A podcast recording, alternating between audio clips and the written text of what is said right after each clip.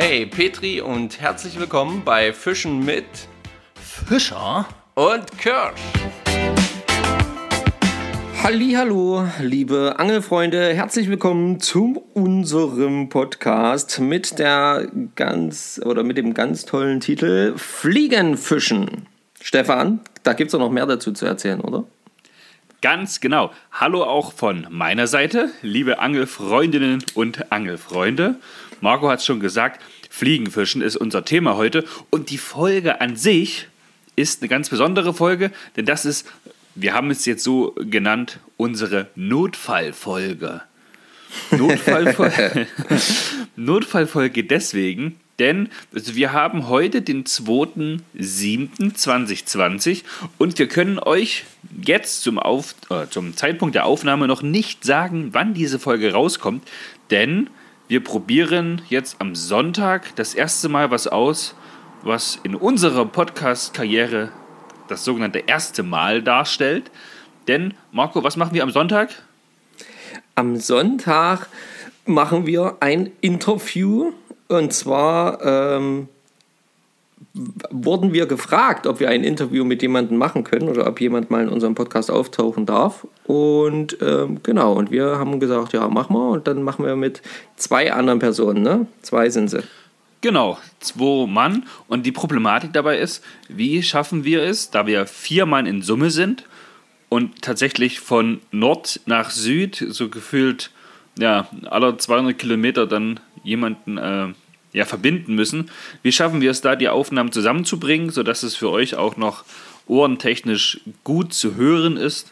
Und ja, das wird am Sonntag sein. Und da ja am Montag immer die neue Folge rauskommt, habe ich da so ein bisschen Respekt vor der Aufgabe, sage ich mal. Ob das denn dann Montag 9 Uhr alles passt. Sollte es nicht klappen, hört ihr jetzt diese Folge quasi direkt am kommenden Montag. Und der kommende Montag wäre theoretisch der, jetzt muss ich kurz Sechste, schauen, der ich, oder? sechste, siebte, genau. Ja. Wenn die Folge jetzt nicht am 6. ist, also wenn bei euch auf dem Kalender jetzt irgendwas anderes steht, dann hat am Montag alles geklappt und ja, wir haben uns diese Folge sozusagen aufgespart für den Fall, dass wir nicht aufnehmen können, weil, ja, keine Ahnung, der Strom ausgefallen ist für eine Woche. Dass irgendjemand das Internet gelöscht hat oder so. Ganz genau. ja, und einen Fischraten haben wir trotzdem. Na klar. Wir können euch jetzt nicht sagen, welcher Fisch letzte Woche gesucht gewesen ist. Das würden wir, also die Auflösung würden wir einfach im Instagram-Post von der letzten oder von derjenigen Folge jetzt Fliegenfischen damit reinschreiben. Aber wir haben einen neuen Fisch beim Fischraten. Ja. Und der Stefan, der, haha, der gibt euch jetzt mal ein paar Informationen dazu. Genau, der hat sich nämlich jetzt bestens vorbereitet, um euch diesen Fisch zu präsentieren. Denn den Fisch, den ich meine, ist hochrückig. Ja, jetzt habt ihr alle einen gewissen Fisch im Kopf, aber ich sage euch schon mal, der ist es nicht. ähm, er. Fangen wir mit der Farbe am besten an. Im oberen Bereich ist er eher so bläulich, grünlich schimmernd und im Bauchbereich eher so bräunlich gelb.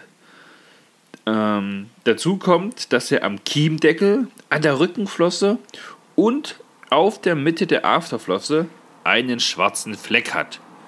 Dieser schwarze Fleck ist am Kiemdeckel tatsächlich auch noch orangefarben eingesäumt. Von der Größe her wird dieser Fisch bis zu 31 cm lang und die Durchschnittsgröße liegt aber tatsächlich nur bei 20 cm. Vom Alter her, so wird es zumindest angegeben, wird das so bis zu 9 Jahre alt. In der Paarungszeit, welche sich übrigens im Sommer befindet, also in den warmen Monaten, sind die Männchen farblich deutlich ansprechender anzuschauen als die Weibchen, weil sie einfach intensiver von der Farbe her sind. Ja, jetzt muss ich meinen Zettel tatsächlich umdrehen, um zu schauen, was es noch so an Infos gibt. Und zwar ist das beim Thema Nachkommen so, dass die Weibchen 2000 bis 25.000 Eier legen. Das hängt so ein bisschen vom Alter und von der Größe des Fisches ab. Und um sich zu paaren, graben die Männchen im Boden, also am, am Grund sozusagen, ein, eine kleine Mulde, wo die Weibchen dann die Eier reinlegen. Prinzipiell kann man auch sagen, dass die Männchen das Gelege sehr, sehr aggressiv verteidigen und nach tatsächlich schon drei bis fünf Tagen schlüpfen da kleine Larven, die dann auch zwei, drei Tage später ja, eigenständig klarkommen müssen. Und zum Schluss habe ich noch eine Info, da musste ich, da musste ich sehr doll schmunzeln. Marco, ich bin jetzt gespannt auf deinen Gesichtsausdruck. Pass auf. Die Männchen machen das nämlich tatsächlich so, dass sobald die Weibchen quasi die Eier gelegt haben, beschützen die Männchen das Gelege und die Weibchen hauen dann einfach ab ja, und ziehen weiter. Sobald die Jungfische weg sind, ja, also sagen wir mal so nach äh, sieben, acht Tagen, kümmern sich die Männchen darum, einem ne neuen Weibchen zu gefallen, um dieses dazu zu ermutigen, das gleiche Nest einfach nochmal zu verwenden. ja? Das heißt, die Menschen, die sind sehr, ja, effektiv. Die effektiv, die wollen es wissen. Ja?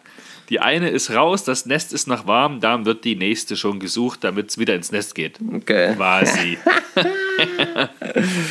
Stopp. Ähm, als letzte Info tatsächlich noch, diese Fische stört es überhaupt nicht, ob das eine gute oder auch sehr, sehr schlechte Wasserqualität hat. Also das Wasser. Also okay. Sie kommen auch mit schlechter Wasserqualität sehr, sehr gut zurecht. Ja, das soll's soweit gewesen sein. Ich bin gespannt, ob das jemand rausbekommt. Es ist, oh, ich weiß doch, ich sag's.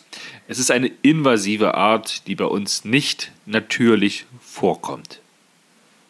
Bei uns meinst du jetzt in Europa? Bei uns in Europa, genau. Also irgendwo auf der Welt kommen die vor, vorwiegend Amerika, aber bei uns sind die, ja, eingeschleppt. Ah ja, okay.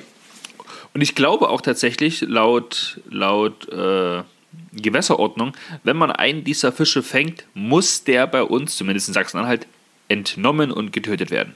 Ja. Gut, so viel zum Thema Fischraten. Ich bin gespannt, was ihr darunter schreibt. Ähm, ich weiß nicht, ob ich drauf gekommen wäre, weil Schwer, ich habe so einen ich. Fisch noch nicht gefangen bei uns. Du? Nee, nee, den, die habe ich auch noch nicht gefangen. Nee. Ich habe bei Instagram aber schon Bilder gesehen bei uns aus der Region, wo äh, so solche Fische gefangen worden sind. Auf jeden Fall, ja, ja, die sind da auf jeden Fall da. Und ich hätte auch gern mal einen, aber das gestaltet sich ja als schwierig bei mir. Wenn du weißt, was ich meine, Zwinker, Zwinker. Gut. Ähm, nächste Kategorie: Wissen am Rande, oder? Wissen am Rande, jawohl, genau. Heute habe ich übrigens total entspannten, falls es noch keiner mitgekriegt hat. Ja.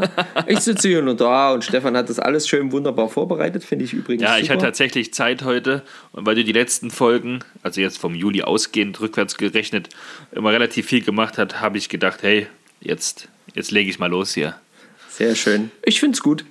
Wissen am Rande. Es gibt ja dieses leidige Thema und ja, diese Unvernunft einiger Angler, dass, wenn die Angeln gewesen sind, sie ihren Unrat, also ihren Müll, immer am Platz zurücklassen. Und da gibt es ja einige Bewegungen, ne? gerade so von Fliegenfischern, die sagen: Hey, immer dann, wenn ich Fliegenfischen gehe, möchte ich mindestens einen Fangkorb voll, was das ist, können wir nachher noch klären, mit Müll dann auch mit nach Hause nehmen, um halt das Gewässer sauber zu halten. Und wenn ihr an so einen Platz kommt, und dort liegt lauter Müll rum, dann müsst ihr nicht nur, also von eigenem Antrieb raus, gehe ich das von uns, davon aus, dass es unsere Hörer sowieso machen würden, aber den Angelplatz aufräumen, den Müll einsammeln, deswegen auch als Tipp am Rande quasi immer einen Müllbeutel mit dabei haben.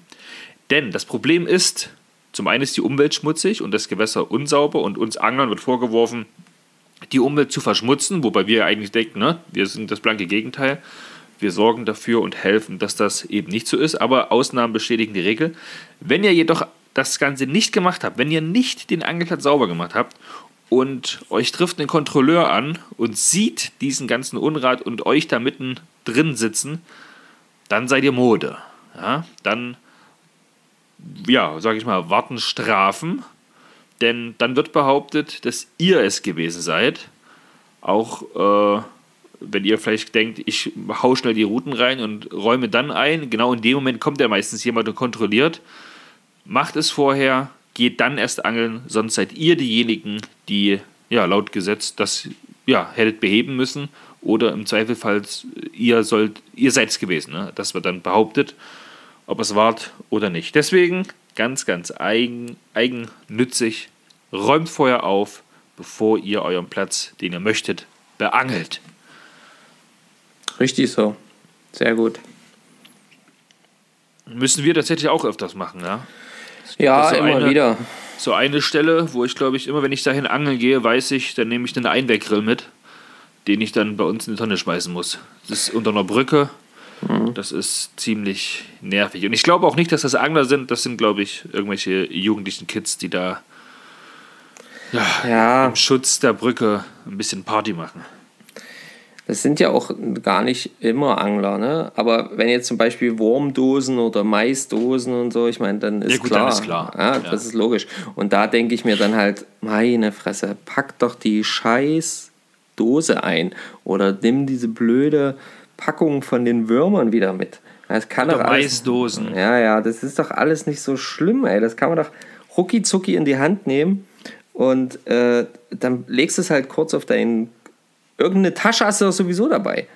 So, Ja, legst es da genau. kurz drauf und wenn du zu Hause ausräumst, dann schmeißt es in den Müll. Also, ich verstehe es nicht. Aber genau so sieht es aus, so wie du es gesagt hast. Wir müssen vorher aufräumen. Ansonsten kann ja niemand erklären, dass wir es nicht selber waren, die den Müll dahin geschmissen haben. Letzte und nächste, also nächste und letzte Kategorie: Ereignis der Woche. Yeah. Ja, wir haben als Anfang schon gesagt, wir nehmen das jetzt hier so ein bisschen als Notfallfolge auf, falls unser Interviewversuch am kommenden Sonntag nicht klappen sollte. Wir hoffen natürlich, dass es klappt, gehen auch eigentlich davon aus, aber man weiß ja nie. Deswegen ist es mit dem Ereignis der Woche natürlich relativ schwer, wenn man nicht weiß, äh, ja, wir können noch nicht in die Zukunft schauen. Du? Nö. Nö, aber weißt du, was auf jeden Fall jetzt dann mit Aufnahme dieser Folge auf jeden Fall das Ereignis der Woche für mich ist? Einfach die Tatsache, dass wir mit der 26. Folge tatsächlich seit einem halben Jahr auf jeden Fall online sind mit unserem Ja. Podcast. Ausnahmslos, ohne Pause. Ja, und das ist auf jeden Fall ein absolutes Ereignis, wie ich finde. Also das finde ich ist- echt Das hätte im Januar noch keiner gedacht. cool. Ja, vor allen Dingen, dass wir tatsächlich hier diese Regelmäßigkeit, finde ich super. Also klasse. Ja, ich meine, es hat ja schon mal nicht geklappt, dass ich mit aufnehmen konnte, weil es arbeitstechnisch einfach nicht drin war. Ja. Und auch die Herausforderung hast du ja wunderbar gemeistert und hast mit dem Simon damals einfach ein Interview schon quasi von Angesicht zu Angesicht aufgenommen. Im, im Auto, glaube ich, ne? Im Ja, Campervan. ja, im, im Van, ja. Wahnsinn. Da hat man auch die Vögel schön im Hintergrund gehört. Tipptopp war das. Das war. Die habe ich auch mit sehr viel Freude gehört.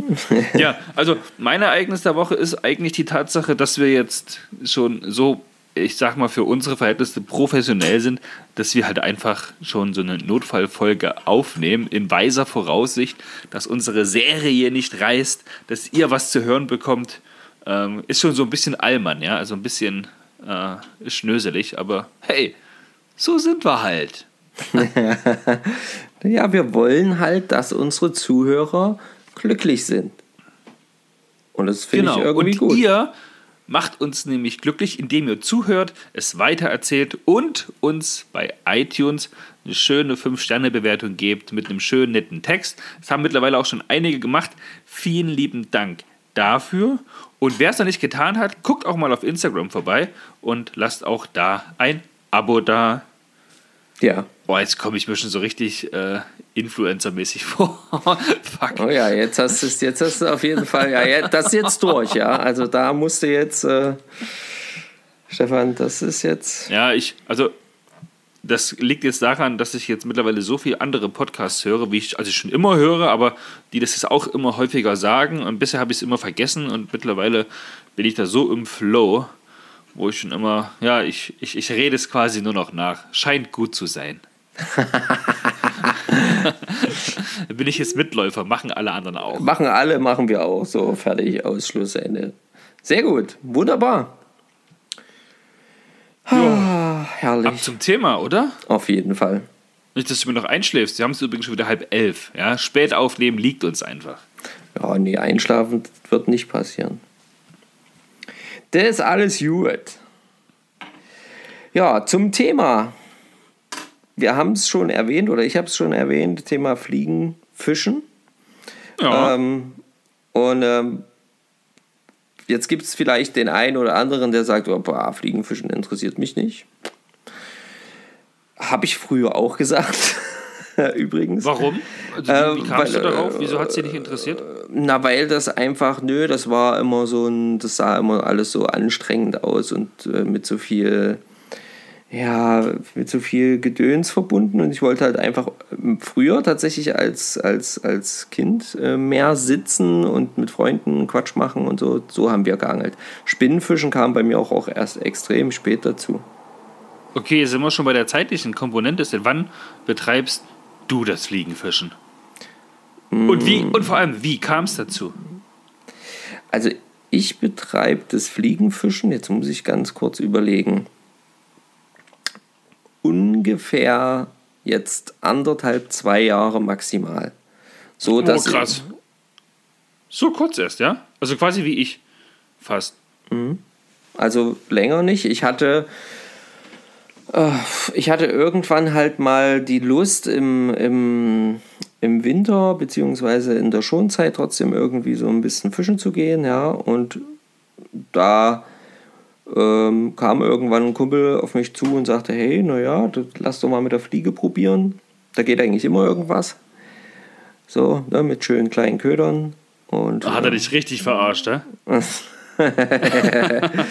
äh, nee, also äh, tatsächlich eigentlich nicht, äh, denn kleine Fische haben wir dann ja immer wieder gefangen und wir haben dann irgendwann dann eben auch so ein paar größere gefangen und hatten da immer so unseren Spaß. Und so bin ich dann eigentlich da hingekommen und ähm, habe dann auch ehrlich gesagt dann oft, also auch letztes Jahr noch im Winter, wie gesagt, die Fliegenroute genutzt und aber im Sommer eher nicht so. Mal ein, zwei Mal noch so eine Hechtfliegenroute probiert, ähm, noch eine gekauft und dann ausprobiert, aber nicht wirklich dran geblieben oder so. Dass ich das wirklich so wie äh, so, ja, wie nennt man das, exzessiv? Exzessiv, ganz genau. Ja. Das, das Ähm, würde ich auf jeden Fall unterschreiben bei dir zurzeit. ähm, betreibe wie jetzt eben dieses, äh, ist tatsächlich erst dieses Jahr. Also, das ist, vorher war das nicht so. Na, nice. Guck an. Nicht Ja. schlecht. Was würdest, was würdest du sagen? Was ist so der allgemeine Glaube, der Irrtum, was man sich so unter anderem über die Fliegenfischer erzählt? Naja, gut. Äh, also ich glaube, man erzählt, dass das so ein ganz spezielles Völkchen ist.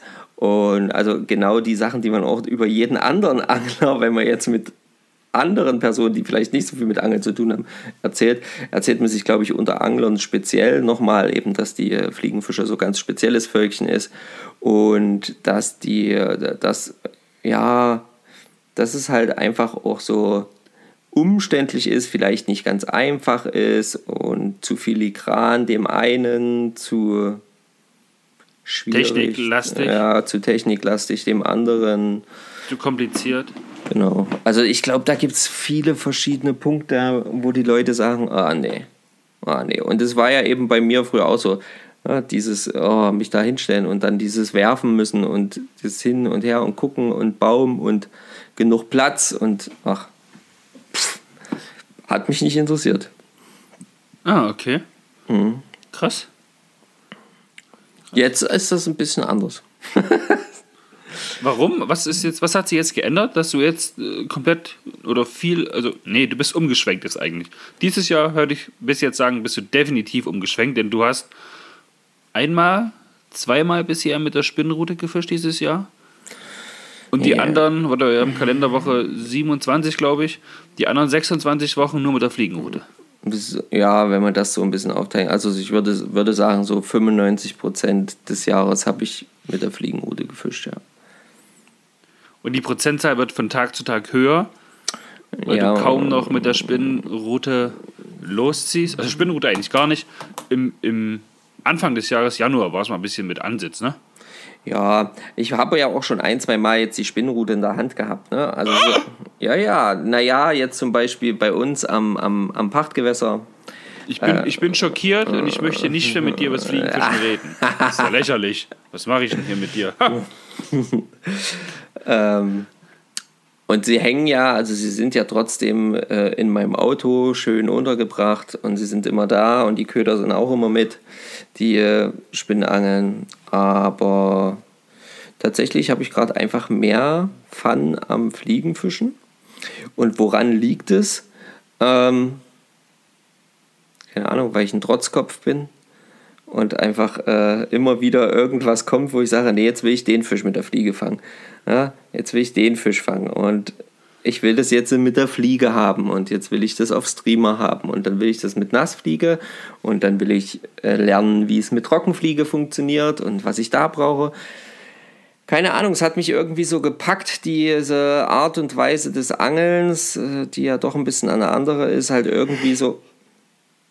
Das Wort deutlich.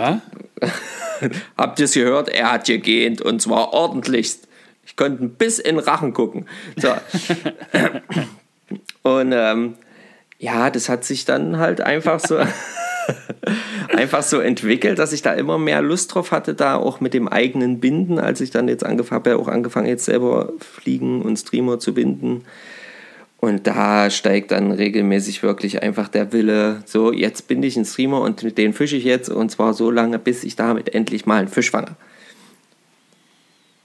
Und meine über 50, also 50 plus Forelle habe ich ja leider immer noch nicht.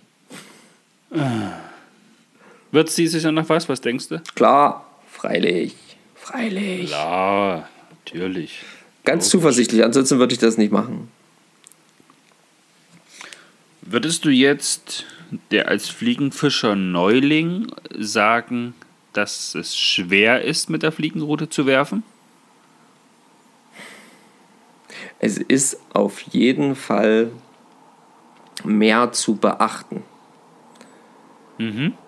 Also du musst ein bisschen mehr darauf gucken, also ich als Anfänger noch.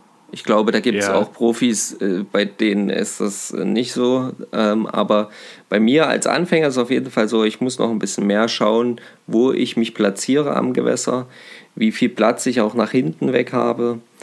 Ähm, ja, was jetzt bei der Spinnenrute ja vollkommen im Prinzip vollkommen egal ist. Also egal, wo du stehst, du kannst ja immer einfach zack nach vorne auswerfen. Bei der Fliegenrute gibt es noch einen Rollwurf und so eine Sachen, aber ähm, Schwieriger. Man schwieriger. muss umsichtiger sein. Ja, genau. Man muss halt deutlich mehr aufpassen. Ja, aber schwieriger im Sinne von, dass das nicht jeder lernen könnte, glaube ich nicht. Ich bin da felsenfest von, felsenfest von überzeugt, dass das jeder ähm, hinbekommen kann. Wer möchte, der kriegt das auch hin. Ne? Ja, auf jeden Fall. Also, was jetzt nicht geht, Fliegenrute in die Hand geben und sagen, hier, geh mal fischen und äh, verfeuer frei. So funktioniert das. Das geht nicht. Nee, das, das ist beim ich nicht. Spinnfischen deutlich einfacher, ja. Ja. Zeigefinger, Schnur an die Rolle, Bügel rum, werfen, Bügel zu, kurbeln, fertig. Ja. So einfach ist das dann tatsächlich, tatsächlich nicht. Nee, da ist schon nochmal ein bisschen andere, andere Sachen. Also sind schon mal noch andere Handgriffe nötig, einfach so ein, zwei Erklärungen mehr eventuell. Glaubst du, glaubst du, dass das tatsächlich der ausschlaggebende Punkt ist, dass viele das Fliegenfischen auch so als Königsdisziplin beim Angeln bezeichnen? Weil das war, das war zum Beispiel so eine Konfrontation, die ich hatte damals, als ich meinen Angelschein gemacht habe, also vor anderthalb Jahren ungefähr, ein und ein Vierteljahr. wo es dann hieß, Mensch, was wolltest du fischen? Und da habe ich gesagt, Mensch, ich möchte Fliegenfischen machen, weil ich das einfach toll finde. Ich bin begeistert davon, der Vorstellung, mitten im Wasser zu stehen, die Fliegenroute dann richtig urtümlich, urtümlich zu werfen, um dann da einen Fisch dran zu haben. Und dann haben einige gesagt, oh, der feine Lord fängt gleich mit der Königsdisziplin an. Denkst du, du bist was Besseres? So in der Art und Weise, ne? Oh, echt krass. Äh, Leute, beruhigen Sie sich. Ähm, ich finde es geil, ich, das begeistert mich, deswegen möchte ich das machen. Und das war ja auch, und da bin ich tatsächlich äh, noch so ein, ein bisschen stolz auf mich. Meine erste Route, die ich mir jemals im Leben gekauft habe, war eine Fliegenroute. Sehr gut. Ja, also, ähm, um, also die Frage war jetzt, äh, ob es deswegen, weil es so ein bisschen kompliziert ist, Königsdisziplin ist.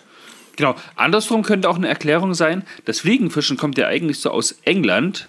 Ja, mhm. und da war es ja eher, tatsächlich, also zumindest habe ich das gelesen, eher so Fliegenfischen, weil es halt länger dauert, ein bisschen beschwerlicher ist. So äh, auch das Material damals sehr, sehr teuer war, eher so den Adligen als, als Hobby. Ne? Neben der Jagd war Fliegenfischen halt so ein, so ein Thema. Mhm.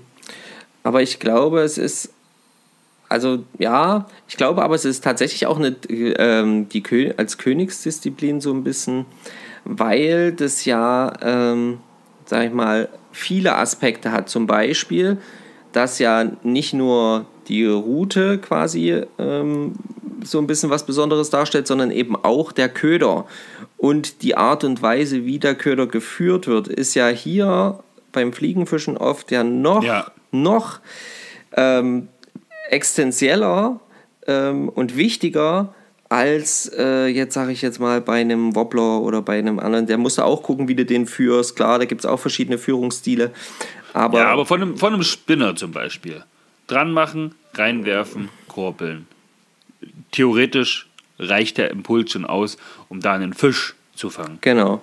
Und, und mit der Fliegenroute hast du halt einfach, sage ich jetzt mal, ähm, gerade jetzt, wenn du eher Trockenfliege oder Nassfliege so eine Nymphe fischst, dann hast du halt ganz winzig kleine Köder, die halt wirklich ein Insekt, was auch tatsächlich nach Möglichkeit zu diesem Zeitpunkt in diesem Gewässer gerade da sein sollte. Ähm, und äh, das imitierst du, um dem Fisch quasi zum Biss zu überreden.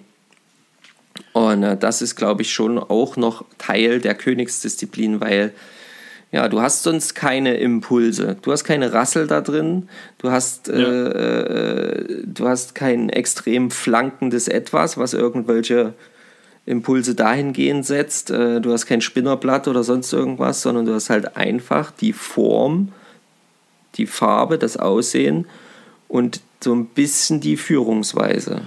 Da sprichst du aber tatsächlich auch eine richtig, richtig richtig guten Punkt an, was ich auch noch überhaupt nicht mache. Ich habe in meiner Fliegendose so ein paar Goldkopfnymphen, so ein paar Nassfliegen, ein paar Trockenfliegen. Mhm. Und eigentlich müsste man es ja so machen, wie du sagst, man müsste ans Gewässer gehen oder man weiß es und müsste sich erstmal im Gewässer umschauen, ein paar Steine anheben, drunter schauen, was ist dort, was kreucht und fleucht da gerade so aktuell und welche Nymphe oder welche Fliege passt da gerade richtig gut dazu. Mache ich nicht, ne? Ist wohl sicherlich auch noch ein riesengroßer Fehler. Ähm, ich bin da einfach irgendwas dran von der Fliege, wo ich sage, hey, die gefällt mir, knall die rein und ja, hoffe, dass was beißt. Mhm. Es gibt natürlich so ein paar All-Time-Favorites, da geht größtenteils immer was.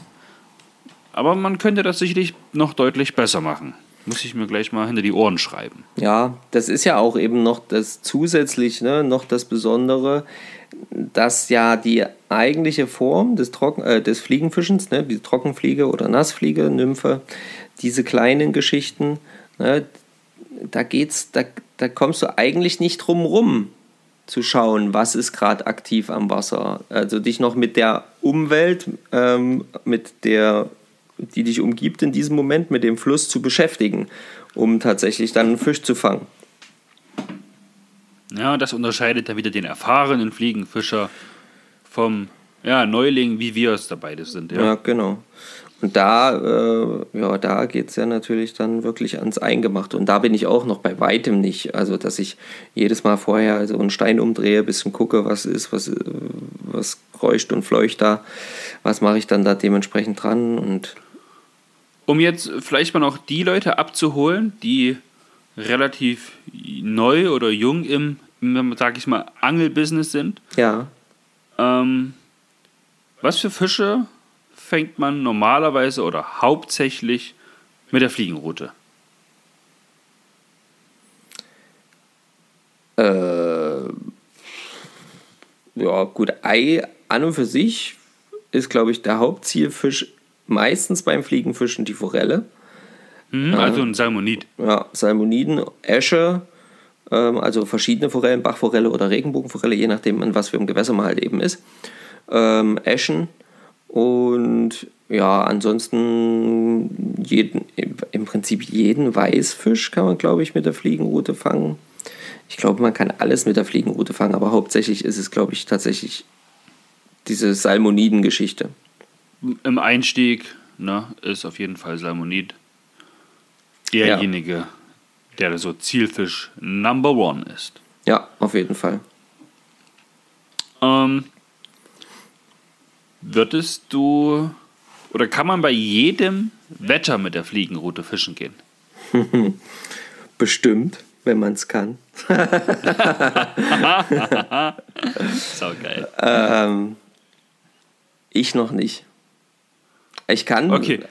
Ich, du weißt, worauf ich hinaus will, ne? Ja, du willst auf die Windgeschichten hinaus und so eine Sache. Ekelhaft. ähm, also das Problem ist ja äh, ganz oft, ne, dass man, also man hat ja beim Fliegenfischen, ne, man hat ja so eine Gew Schnur, die das Gewicht darstellt, ne? Ähm, das Wurfgewicht. Und die ist ja jetzt deswegen trotzdem nicht schwer, auch wenn wir jetzt von Gewichten sprechen. Ne? Ja. Und wenn die mal von so einer kleinen Böe erwischt wird, da kannst du noch so geil vorher, also ich zumindest aktuell noch, noch so geil vorher das Ganze in die richtige Richtung buxiert haben und dir genau überlegt haben, jetzt lege ich das Ding ab und dann macht das trotzdem ganz was anderes als das, was du dir vorgestellt hast. Dann weht ein ganz anderer Wind, ja? Ja, genau, dann weht ein ganz, das ist ein perfektes Wortspiel, genau. Ja, also das ist, das ist, glaube ich, so die größte Schwierigkeit ist wirklich das zu lernen, im, also mit dem Werfen zu lernen, auch im Wind, weil ich habe das schon gesehen, da sind wirklich Leute auch am Werfen mit so einer Fliegenroute und da ist trotzdem übelst der Wind. Und die kriegen es trotzdem hin, weil die irgendwie, keine Ahnung, das halt können.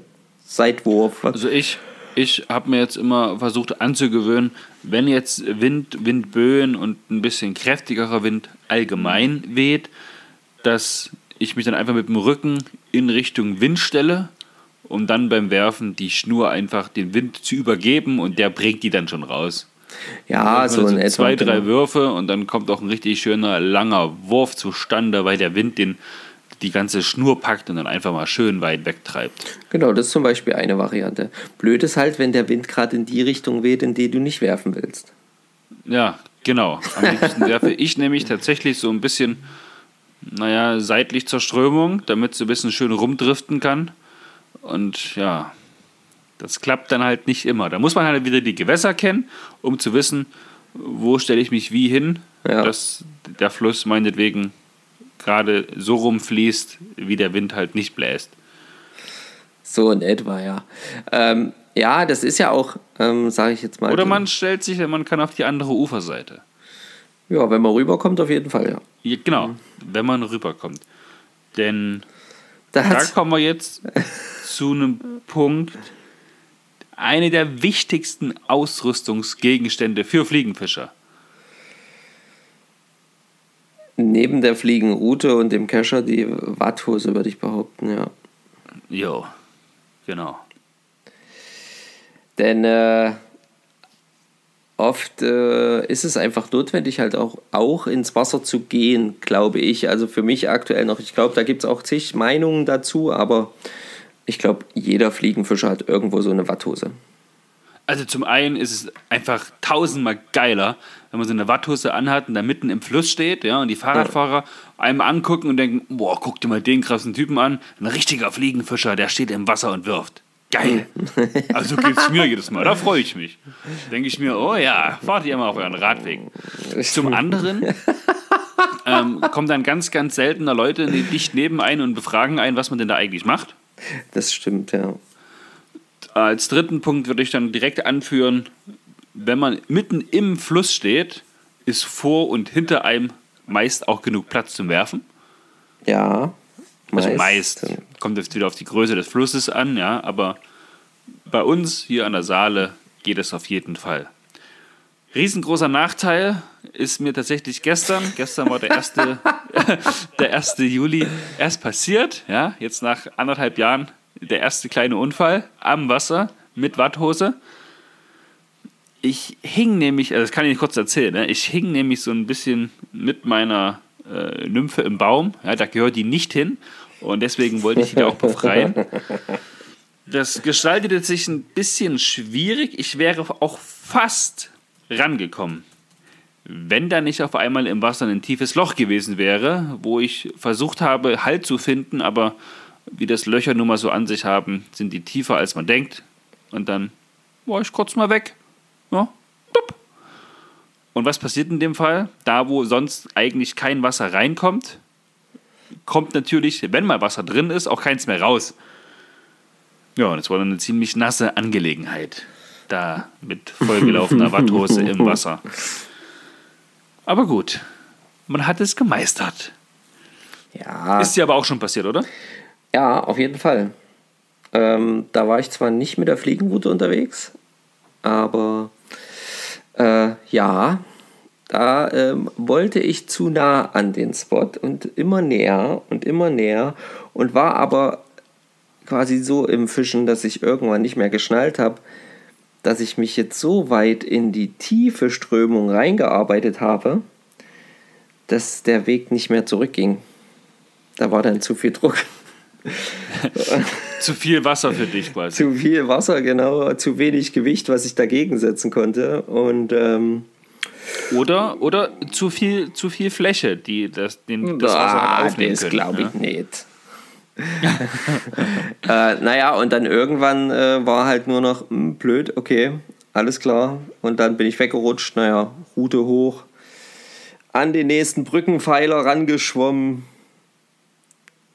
Und, Und dann kam er wieder raus. rübergehangelt, bis ich wieder stehen konnte. Und dann, naja, das Handy war am Arsch. Sagen wir es mal so. Naja, Das mit was tut abgesoffen. man nicht alles? Ja, angeln halt, ne? So ist es nun mal. Was willst du machen? Da fliegst du halt mal rein. Das ist also, ich kenne Es ist keinen ja Angler, dem Sommer. das nicht schon passiert wäre. Es ist gerade warm, alles kein Thema. Auf jeden Fall. Alles gut. Marco, Ja, angenommen, du musst dich entscheiden Mhm. und du darfst auf eine kleine Angelexpedition nur einen einzigen Köder oder eine einzige Köderform mitnehmen, also mehrere Köder von der gleichen Sorte. Es darf aber nur ein Muster sein, beziehungsweise es muss eine Trockenfliege, eine Nymphe, eine Nassfliege oder ein Streamer sein. Was nimmst du mit? na bist du jetzt wahnsinnig oder was? Na klar, man kennt mich. Oh Gott. Ähm, Also während Marco überlegt, könnt ihr mal in die Kommentare von der Folge schreiben, was ihr mitnehmen würdet. Und noch so eine kleine Begründung bitte mit dazu. Ähm, ja. Das äh, würde mich jetzt mal interessieren, was der andere so darüber denken. Also ich glaube, der, ja, fangen wir mal so an, beim Streamer-Bereich, und da rede ich jetzt mal von kleineren Streamern, ja, ist glaube ich tatsächlich, ähm, Ja. Lässt du uns jetzt an deiner, an deiner, äh, an deinen Gedanken mit dran teilnehmen? ja, ja, ich lasse euch... ich- finalen Entscheidung Passt kommst? auf, da glaube ich, ist es der, ähm, Wulli, wer ist der Wulli-Backer? Ja? Weil- Ja, das ist jetzt ein Muster, ne? Das ist ein Muster, ein genau. Bindemuster. Ein Bindemuster. So, äh, ein, eine Köderform, äh, den Streamer. Du hast gesagt, ich soll von jedem was aussuchen, oder? Wie habe ich das jetzt falsch Nee, verstanden? nee, nee, nee, nee. Du sollst dir einen aussuchen aus der Kategorie quasi. Also jetzt nicht unbedingt jedes Mal ein Bindemuster, sondern du kannst dir aussuchen, nimmst du Ach, ich muss entscheiden, ob ich Streamer, Nymphe, Trockenfliege Ja, Bist du genau, deppert? so habe ich mir das vorgestellt. Bist du deppert? Ähm, dann wähle ich die. Trommelwirbel. Brrr. Dann wähle ich die Nymphe. Nymphe. Ja, ah, dann wähle okay, hätte ich jetzt Nymphe. nicht gedacht. Gut, cool. Also es ist für mich schwierig, weil ich gerade viel und gerne mit Streamern angele. genau, das wäre nämlich mein Tipp gewesen.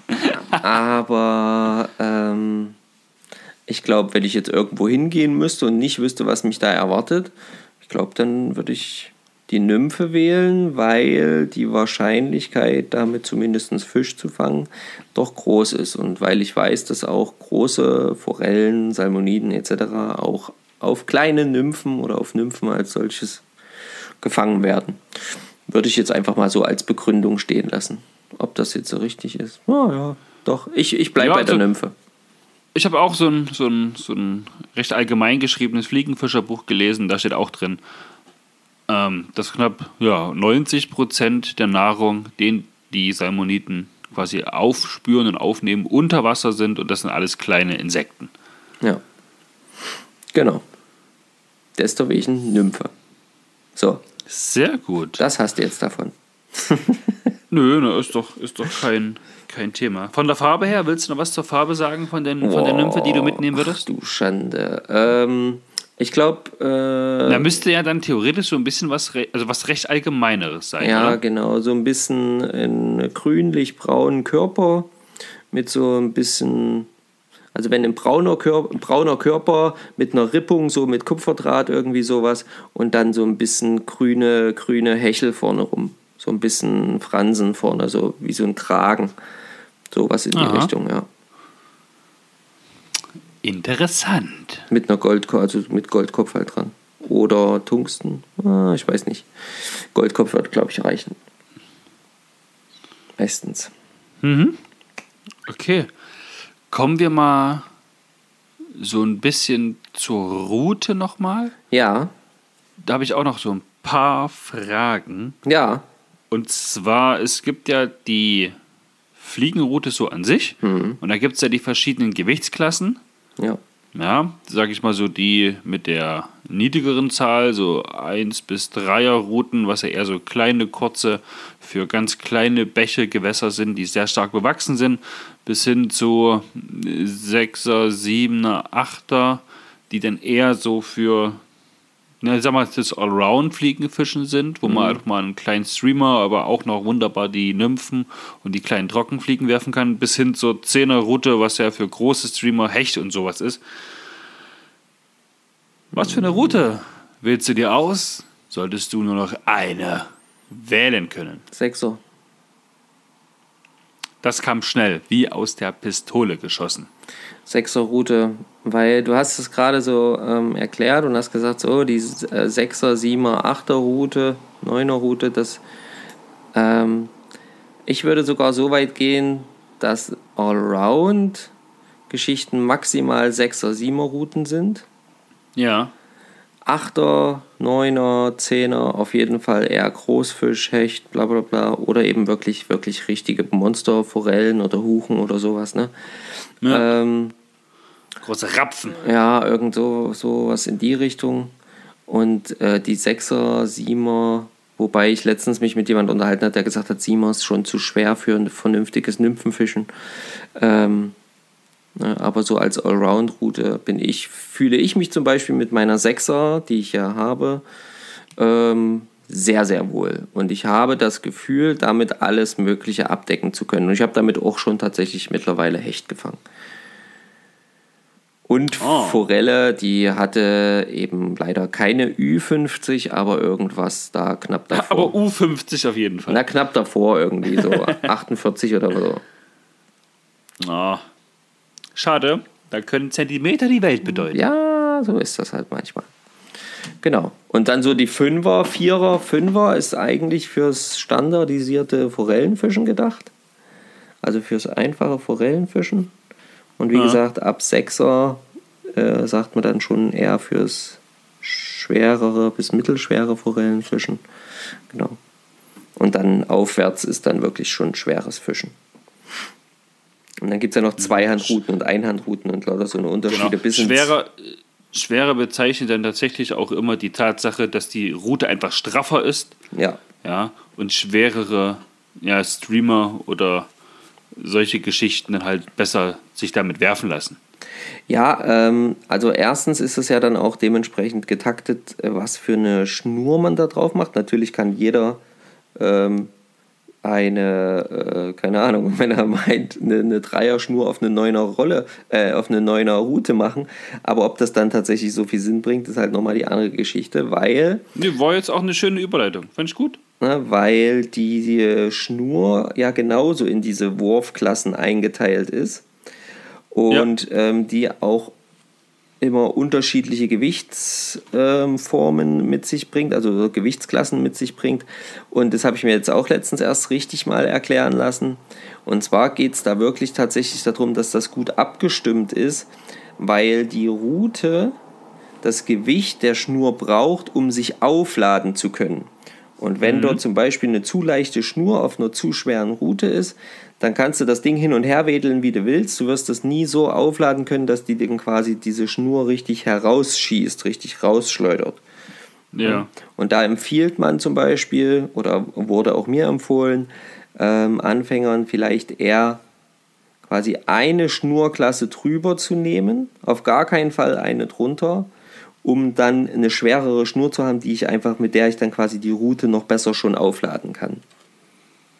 Weil da fehlt die Technik dann einfach das Gewicht der Schnur beim Genau. Aufladen der Route unterstützt. Genau, weil dann die Technik vielleicht noch nicht so gut ist und dann dementsprechend man das besser üben kann. Ähm, weil eben mehr Gewicht da ist und die Route schön auflädt und dann eben auch gut die Schnur freigibt. Genau. Ah, Sehr gut. Und wenn wir einmal beim Thema Schnur sind, ich hatte es eben schon angedeutet, gute Überleitung. Welche Schnur fischst du am meisten beziehungsweise am liebsten? Da gibt es ja auch dann auch drei verschiedene, verschiedene Schnurtypen. Angenommen, die Schnur passt jetzt zur Route. Ja. Also vorrangig fische ich eine Floating, also eine schwimmende Schnur. Das fische ich am meisten, weil ich da auch, ähm, sage ich jetzt mal, da kann ich noch so ein sogenanntes Sink-Tipp vorschalten oder eben einfach Fluorocarbon, was ein bisschen schneller sinkt. Wenn ich jetzt äh, auch einen Streamer oder eine Nymphe habe, die eben ein bisschen Gewicht hat, dann geht das auch nach unten, auch wenn die Schnur so ein bisschen schwimmend ist. Außerdem ist fürs Nymphenfischen, glaube ich, die schwimmende Schnur auch noch ein bisschen besser, weil man dann eben auch so einen äh, Blickpunkt hat. Okay, äh, hier ist die Schnur zu Ende und sobald die zuckt zum Beispiel in gewissen Form, dann weiß ich, okay, ja, ist ein Fisch, hat das genommen. Dann gibt es ja die Intermediate-Schnur, das ist so eine halb sinkende Schnur. Ähm, das heißt, wenn ich die ins Wasser gebe, dann sinkt die so ganz langsam, vor allen Dingen im vorderen Teil, so ein bisschen ab. Und äh, gibt so, gibt so einen gleichmäßigen Bogen, wie so, ein, wie so einen leichten Bauch, der dann so im Wasser schwebt. Und dann gibt es so richtige Sinkschnüre, also so ähm, ähm, Schnüre, die halt dafür gemacht sind, halt zum Beispiel in Seen oder so, ähm, halt wirklich nach unten zu kommen, ja, tief ähm, in die ähm, in die tieferen, Tieferen Regionen, genau. Ja. Und die sind dann richtig so aufgebaut, dass die quasi schwer sind und wirklich schnell absinken und dann dementsprechend auch das Vorfach mit nach unten ziehen. Und sobald ich daran ziehe, dann macht der Fisch ähnlich wie beim Chicken so einen schönen Aufwärtsbewegung und wieder abwärts und sinkt wieder auf und wieder ab und wieder auf und wieder ab. Genau. Da gibt es eben verschiedene Typen und meistens ist es aber, glaube ich, so, dass man diese Intermediate- oder Sinkschnüre tatsächlich hauptsächlich in stehenden Gewässern fischt. Ich glaube, ansonsten wird oft so ein Floating-Schnur genommen und maximal so ein sogenanntes Sink-Tip, also etwas, ein Stückchen schwere Schnur, kann man das jetzt einfach mal so grob bezeichnen, äh, Ja. vor diese schwebende Schnur ähm, geschaltet wird und da dann das Vorfach noch dran kommt und dann hat man was, was eben nach unten geht. Sehr gut. Genau. Das heißt, ähm, wir haben jetzt das Thema Schnur gehabt und auch schon spezielle Gewässer. Ne? Wann nutze ich da welche Schnur, welche Kombi? Sehr, sehr gut. Na, so in die Richtung, genau. Ähm, beim Fliegenfischen. Ja. Da gibt es ja wie bei allen anderen äh, Arten des Fischens Dinge, die richtig toll sind und deutlich positiv hervorzuheben sind. Aber danach möchte ich jetzt gar nicht fragen. Ich möchte dich fragen, was ist denn richtig kacke, richtig nervig, was kotzt dich an beim Fliegenfischen? Also, was oft, was wirklich oft nervig ist, ist, wenn, ähm, wenn man eben noch nicht so gut werfen kann, wenn der Wind in die Schnur bläst. Das ist, das ist wirklich extrem nervig, wenn du dich gerade freust, die Schnur richtig aufgeladen zu haben und denkst dir so, und jetzt lege ich die richtig weit ab. Gerade wenn man vielleicht mal mit ein paar Streamern äh, fischt, die ein bisschen schwerer sind. Ähm, und dann bricht die Schnur einfach mitten im Wurf zusammen. Das alles fällt einfach zack wie so ein nasser Sack auf den Boden. Und du fängst wieder von vorne an.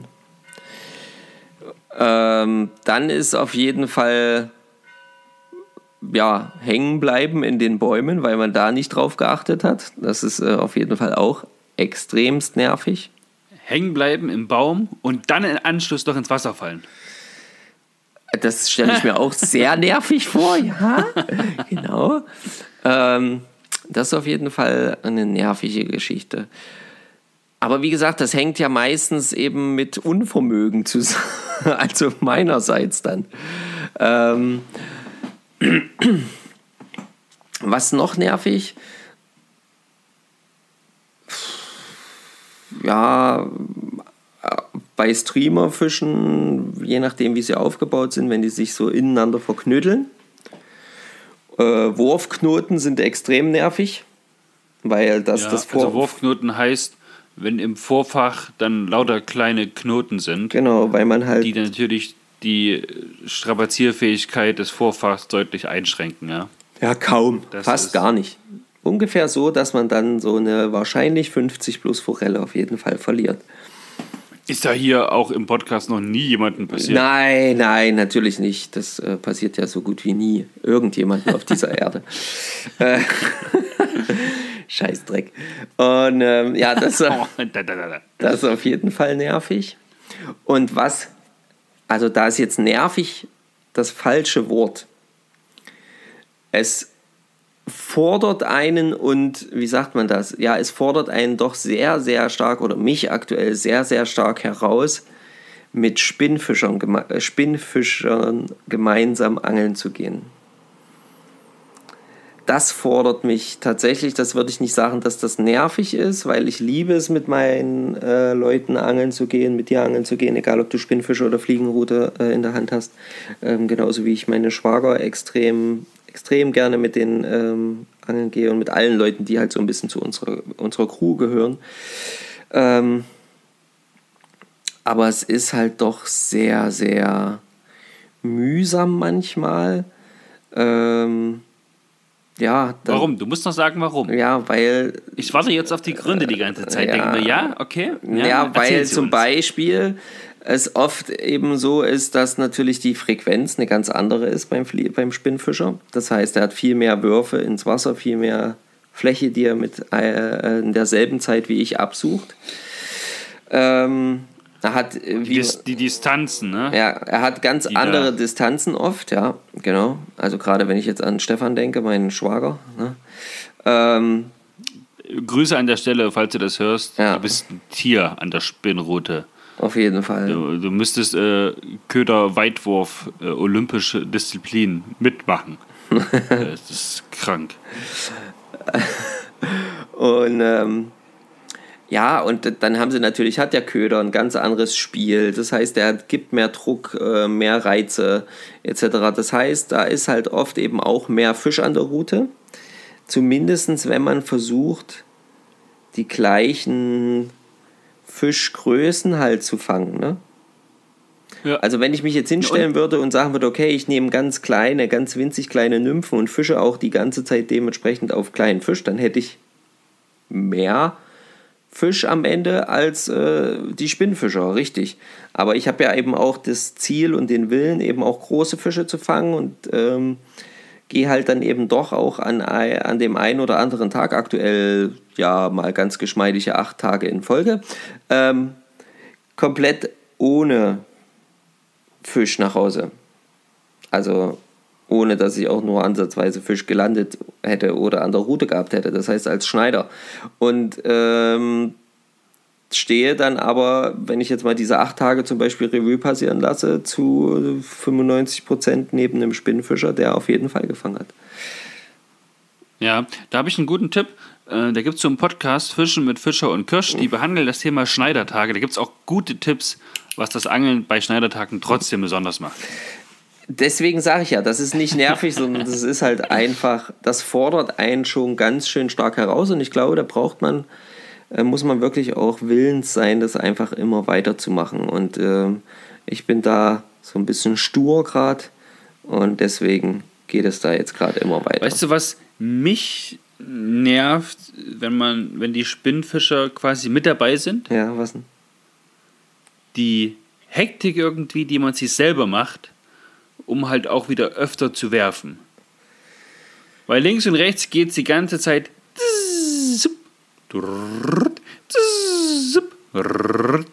und da hat man vielleicht schon mal den ersten Wurf in der Zeit, wo die schon fünf, sechs Mal geworfen haben. Das, man sieht ständig Köder fliegen. Ja, das stört mich eigentlich gar nicht so. Das ist tatsächlich nicht so schlimm. Das ist natürlich, klar, wie gesagt, die Frequenz ist dort viel höher. Es ist eine ganz andere Wurftechnik, eine ganz andere Art und Weise zu fischen. Ähm, was er manchmal noch so eine Herausforderung darstellt, ist eben auch, wenn nicht so viel Platz ist ja. und alle im Wasser stehen, dann musst du als Fliegenfischer ja eben auch immer noch so ein bisschen gucken. Ne? Wenn du jetzt nach hinten ausholst oder zur Seite oder wie auch immer, dann musst du eben gucken, dass da nicht gerade unbedingt einer steht, dem du jetzt deine Fliege direkt von vorne ins Nasenloch bohrst. Ja? Also ein drittes Nasenloch. Ist, ist schon mal passiert?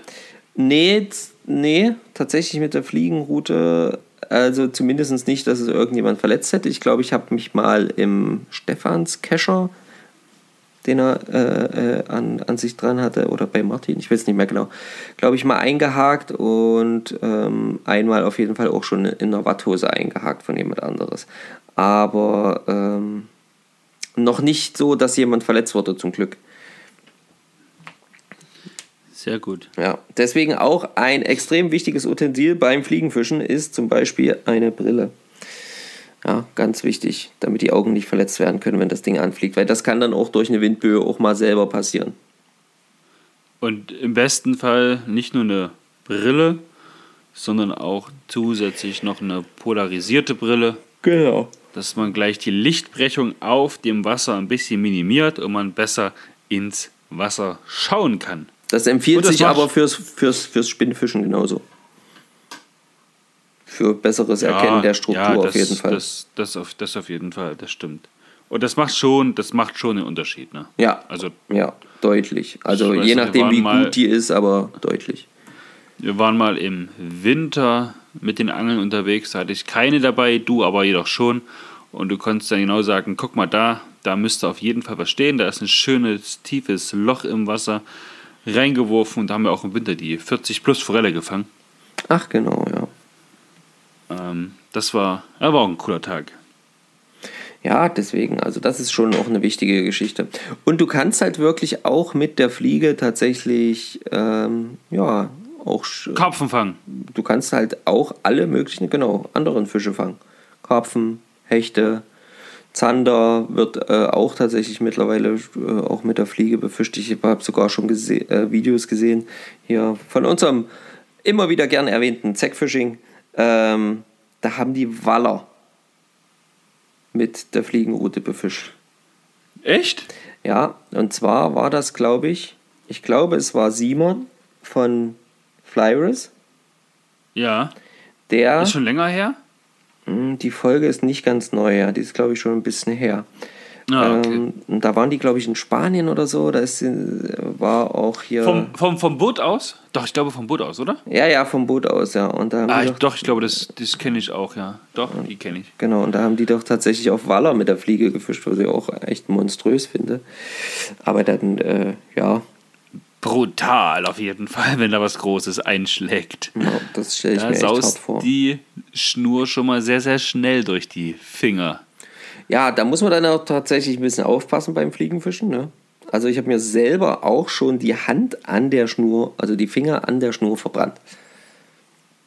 Nicht, weil ein Oh, Fisch krass. gezogen hat, sondern weil äh, der Druck, quasi weil ich die, den Streamer so schön in die Strömung gesetzt hatte und der Druck dann so stark war und ich trockene Finger hatte und dann schön mit Ruck die äh, Schnur über meinen Finger gezogen habe und das wurde so schnell heiß, dass ich dann direkt so einen kleinen roten Strich hatte. Also so richtig verbrannt war. Na, ich habe mir tatsächlich schon mal die Fliegenschnur mit Vorfachmaterial kaputt gemacht. Ja, ich habe geworfen, Windböe, oder ich konnte es halt einfach nicht richtig gut. ja, ohne jetzt mal Ausreden zu suchen. Und da war es tatsächlich so, dass ja, das Vorfach dann sich ein bisschen drum geknotet hatte. Ich hatte dann nach, was ich, 10 Minuten Fummelei keinen Bock mehr und wollte die Schnur einfach nur zerreißen, ne, hab, hab gezogen. Und die Schnur hat sich dann quasi der Knoten noch fester gezogen und hat diese Ummantelung der Fliegenschnur eingeschnitten. Und jedes Mal, wenn ich dann die Fliegenschnur geworfen habe, ist dieses, diese eingeschnittene Stelle an den Wurfringen so ein bisschen hängen geblieben. Und das hat sich dann überhaupt nicht mehr gut werfen lassen. Seitdem, wenn ich sowas habe, probiere ich es dann zwei Minuten zu lösen. Und wenn ich es nicht schaffe, dann, dann schneide ich es direkt ab. Also das Vorfahrmaterial, bevor ich da nochmal so ein, so ein also mal 80 Euro Fehler mache. Ja, das ist das Thema, ne? Das sind dann halt keine günstigen Fehler. Ja, Spaß kostet. Ja. Fehler übrigens auch. Ja, aber man lernt draus, Stefan. Man lernt draus. Manchmal. Ja, deswegen. Und unsere Fehler, wie ihr seht, geben wir an euch ganz ehrlich wieder, dass ihr die nämlich nicht macht. Und durch das Hören von unserem Podcast bares Geld sparen könnt. Ja. Aber was ich auch noch sagen möchte, äh, mal um jetzt, jetzt haben wir so über die negativen Sachen so geredet, das finde ich eigentlich schade, weil ich finde Fliegenfischen Monster geil. Ja. Ähm, Das stand ja außer Frage. Geil, definitiv. Aber redet man mehr über die schlechten Sachen? Nö, Nein, ich, aber ich, wir- ich rede immer begeisternd irgendwo drüber. Ja, nein, deswegen, jetzt haben wir die Sachen aufgezählt und ich möchte aber eben auch mal sagen, also erstens kann man eben, wie schon erwähnt, mit dem Fliegenfischen eigentlich fast das ganze Jahr oder man kann das ganze Jahr durchfischen, außer das Wetter ist so stürmisch, dass es eben nicht zu werfen ist. Ähm, man kann vor allen Dingen viele verschiedene Arten auf eine leichte Art und Weise fangen oder leichtere Art und Weise. Viele verschiedene Fischarten. Ja. Ähm, Es gibt halt nicht den typischen Barschköder oder den Nee. typischen Forellenköder.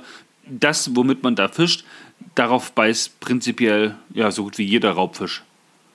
Also ein Könnte. Hecht beißt jetzt nicht auf die Nymphe, aber, aber wenn man jetzt an kleine Streamer denkt, wo ein Barsch drauf geht, wo eine Forelle drauf geht, wo auch manchmal ein großer Hecht drauf geht, so wie gestern Abend passiert. ja, meinen schön gebundenen Streamer. Es tut mir so leid. Nein, das war doch, hey, war ein Biss. Was willst du machen? Also wir angeln, um Bisse zu bekommen. Du hast einen Biss bekommen. Und leider hat sich der Fisch direkt wieder verabschiedet. Weil er das Vorfach, glaube ich, durchgebissen hatte. Ja, ja. Und das kann quasi nur ein Hecht gewesen sein. Ja, also was anderes ist eher Ich hatte unwahrscheinlich. eine, ich hatte eine 20er äh, Fluorocarbon drauf, was für Forelle optimal gewesen wäre. Ja. Aber für Hechte eben nicht. Nee. Aber wer kann schon damit Hecht rechnen? Ja, das stimmt, das war ja da auch jetzt nicht echt typisch. Aber äh, zumindest war es so. Und ähm, außerdem ist es halt schon viel Spaß auch beim Fliegenfischen. Und man kann auch trotzdem sagen, ja, auch wenn man noch nicht der perfekte Werfer ist, das möchte ich auch nochmal erwähnen, lasst euch nicht entmutigen. Ähm, bucht einen Kurs, lasst euch das richtig zeigen, äh, wenn ihr da Bock drauf habt oder übt halt immer länger. Aber ihr könnt dann auch, sofern ihr Besitz des Fischereischeins seid, wirklich auch schon mit so einem, wenn man die Schnur so ein bisschen 5, 6, 7 Meter rausbekommt, da kann man auf jeden Fall schon seine Fische fangen. Also, das kriegt dann wirklich auch jeder hin. wo du, wo du jetzt gerade sagst, hier äh, macht ein Kurse mit. Ähm, treue Hörer wissen ja, dass ich eigentlich dieses Jahr mal zu Flairus in den äh, Basiskurs wollte und der Corona-bedingt nun abgesagt werden musste. Jetzt können wir uns neue Zeiten raussuchen und ich habe es seit Anfang Mai noch nicht geschafft, mich bei den Jungs zu melden, um da mal ein neues Datum auszumachen. Ah, ich hoffe, dass wenn die Folge rauskommt, das mittlerweile erledigt ist. Ich, ich schreibe es mir auf die To-Do-Liste. Die wird ja immer länger heute. Ja, so ist das manchmal. Öffentlicher Druck muss her. Sehr gut.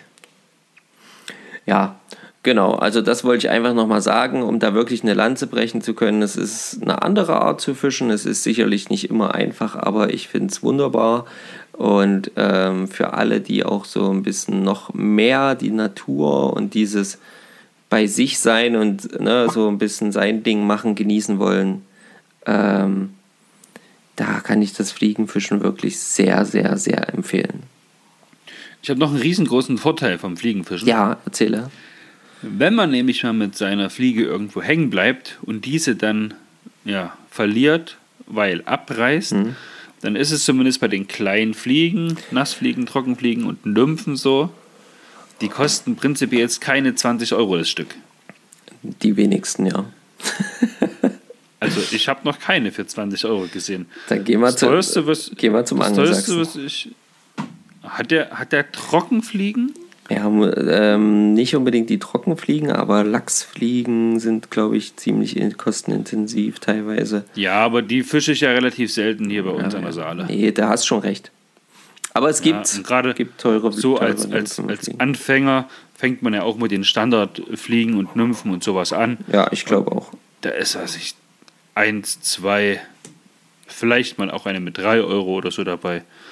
Bei Streamer geht es dann schon so eher in die Richtung 10 Euro das Stück, mhm. ja. Das ist dann, das gestaltet sich dann tatsächlich ähnlich wie ein Wobbler oder, oder so eine Geschichte.